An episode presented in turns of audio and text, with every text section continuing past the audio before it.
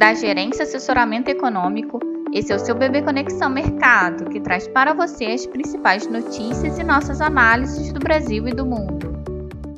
Quarta-feira, 13 de julho de 2022. Meu nome é Eduardo Toneto. Eu vou dar um panorama sobre os principais mercados. No exterior, hoje pode ser um, um, dia marcado como dos principais dias do mês, com investidores ansiosos pela divulgação do índice de preços ao consumidor dos Estados Unidos. A mediana de mercado aponta para uma desaceleração do núcleo no comparativo anual, saindo de 6% para 5,7%, e uma aceleração do índice cheio, saindo de 8,6% para 8,8%, também no comparativo anual. Ainda nos Estados Unidos, na agenda do dia, o Banco Central americano divulga o livro bege às 15 horas, que engloba informações sobre as condições econômicas atuais em cada um dos 12 distritos do Fed. Na China, a balança comercial de junho mostrou superávit de 97 bilhões de dólares, acima dos 78 bilhões de maio e dos 75 bilhões projetados pelo mercado. O resultado foi fruto da expansão de 17,9% das exportações, desproporcionalmente mais fortes que a alta de 1% das importações. A produção industrial da zona do euro avançou 0,8% em maio, superando a expectativa de alta de 0,3%. No comparativo com o mesmo período de 2021, a produção industrial reverteu a queda de 2,5% de abril e avançou 1,6% em maio. No exterior, os mercados internacionais seguem à deriva, ainda sem direção clara, após um início de semana conturbado para os ativos de risco, que sofreram no aguardo do CPI dos Estados Unidos, que será divulgado às 9h30.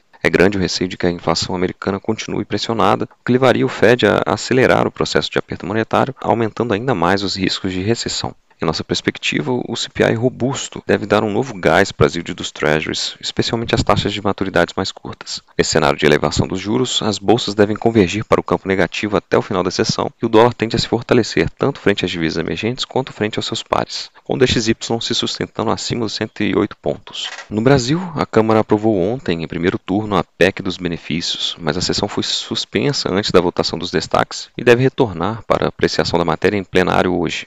A PEC dos benefícios benefícios prevê gastos totais de 41 bilhões de reais em programas de transferência de renda pagos até 31 de dezembro. A Câmara aprovou ontem, em primeiro turno, a PEC que determina o pagamento do piso salarial para enfermeiros. A chamada PEC da enfermagem estabelece que a União, os estados e municípios deverão adequar a remuneração dos cargos ou dos respectivos planos de carreira até o final do exercício financeiro em que for publicada a lei. O impacto estimado para o custeio do piso é de aproximadamente 16 bilhões de reais. Na agenda de indicadores, destaque para a divulgação das vendas no varejo, que devem apontar novo crescimento após alta de 0,9% em abril, em linha com os dados dos indicadores antecedentes daquele período, beneficiado também pela liberação do saque extraordinário do FGTS e adiantamento da primeira parcela do 13º salário dos aposentados e pensionistas. Aqui no Brasil, então, os ativos locais devem seguir sensíveis ao panorama global, com os investidores absorvendo a divulgação do, do CPI nos Estados Unidos, que deve confirmar a persistência inflacionária e sugerir que o Fed deve seguir sua política de aperto monetário de forma agressiva. No fronte interno, os agentes acompanham a reta final da tramitação da PEC dos benefícios, que deve ser votada hoje em segundo turno na Câmara, após a suspensão da sessão de ontem.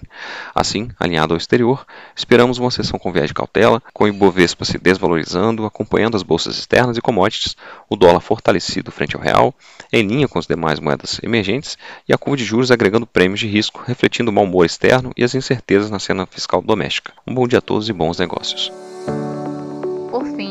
Lembramos que essas informações refletem somente expectativas e por isso a instituição não se responsabiliza por eventuais perdas financeiras.